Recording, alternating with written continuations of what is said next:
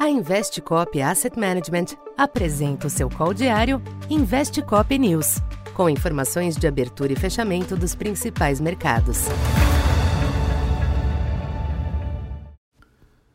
Boa tarde. Eu sou Silvio Campos Neto, economista da Tendências Consultoria, empresa parceira da Investcop. Hoje, dia 29 de setembro, falando um pouco do comportamento dos mercados nesta quinta-feira. O clima permaneceu tenso nos mercados internacionais nesta quinta, com sinais de persistência inflacionária e declarações duras de dirigentes do Fed, relembrando investidores de que os juros continuarão subindo nos próximos meses. Na Alemanha, a prévia de setembro do CPI disparou 1,9%, levando a variação anual para 10%. Nos Estados Unidos, os pedidos semanais de auxílio-desemprego voltaram a ceder, reforçando a percepção de mercado de trabalho ainda aquecido. Neste ambiente, as bolsas retomaram as baixas interrompidas momentaneamente ontem, com o S&P 500 renovando a mínima desde novembro de 2020.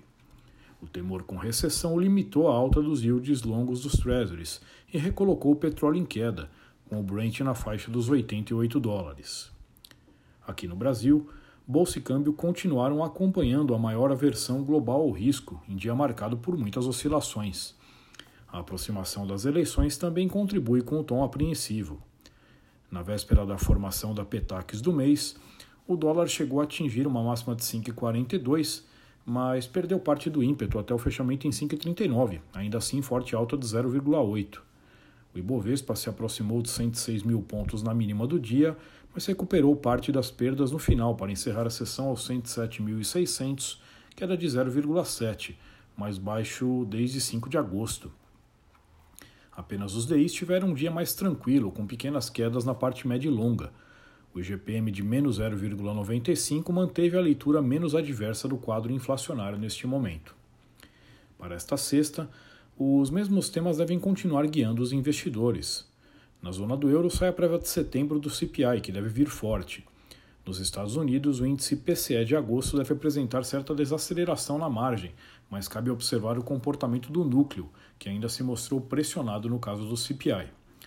Novas declarações de dirigentes do Fed serão monitoradas, com perspectiva de manutenção do tom firme. No Brasil, dado o panorama externo nervoso, a formação da Petax e o fato de ser a última sessão antes do primeiro turno das eleições, a tendência de uma sessão bastante cautelosa.